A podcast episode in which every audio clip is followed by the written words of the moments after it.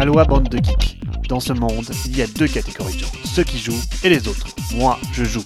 Vous, vous m'écoutez. Salut à tous, dans l'actu cette semaine, des ajustements d'équilibrage pour Tapestry, une petite rétrospective sur près de 40 ans de jeu et un bon paquet d'annonces pour 2020.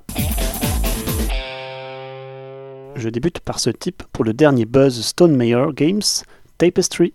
Un tableau d'équilibrage des factions a été ajouté il y a quelques jours, près de la moitié d'entre elles ont été corrigées. Quoi qu'on en pense du marketing, il est appréciable de constater le suivi du produit, et ce, assez peu de temps après sa sortie. Évidemment, il y en aura toujours pour dire que le jeu est sorti trop hâtivement. Quoi qu'il en soit, prenez ça en compte dans vos prochaines parties.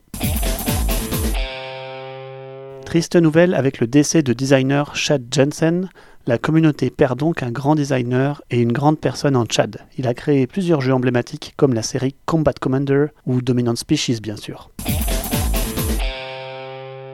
Côté pro, lisez cette interview en anglais certes, d'un gérant de boutique qui ferme boutique et prend sa retraite après 39 années de service. Il évoque le tournant marketing numérique indispensable aujourd'hui et qu'il n'a pas su prendre, car pas du tout intéressé par le genre.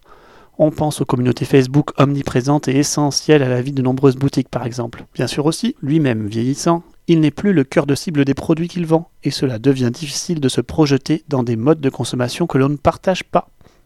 Le gérant évoque bien sûr l'évolution matérielle et graphique incroyable de ces dix dernières années, évolution qui s'accompagne d'une demande client, les joueurs étant prêts à payer plus pour du meilleur matériel. Il évoque aussi l'arrivée des jeux de cartes à collectionner comme Magic, pas forcément convaincu au départ, avec l'arrivée des tournois finalement, cela n'a pas occulté le hobby actuel, mais cela a juste créé une nouvelle sous-catégorie du hobby apportant de nouveaux joueurs plus compétitifs et collectionneurs.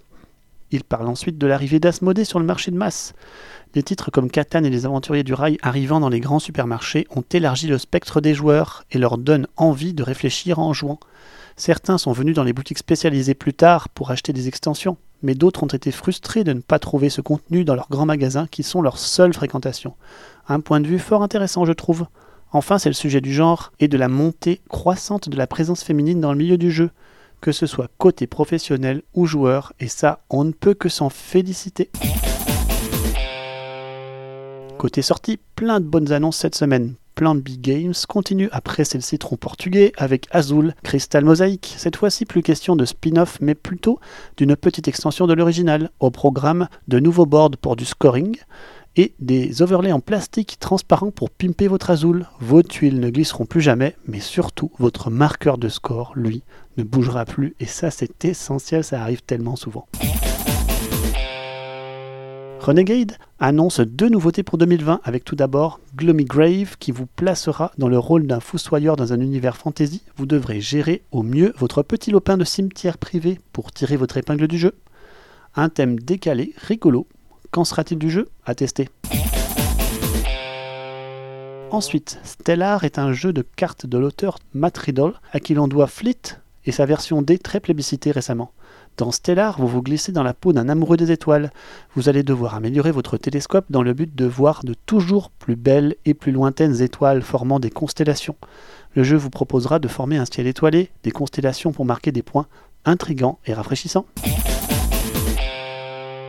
Côté licence, c'est le jeu mobile Fallout Shelter qui va débouler sur nos tables. En bon jeu de gestion solo, je ne sais pas qu'en attendre, si ce n'est que l'univers me parle beaucoup malgré aucune vraie adaptation sur table qui m'ait convaincu à ce jour.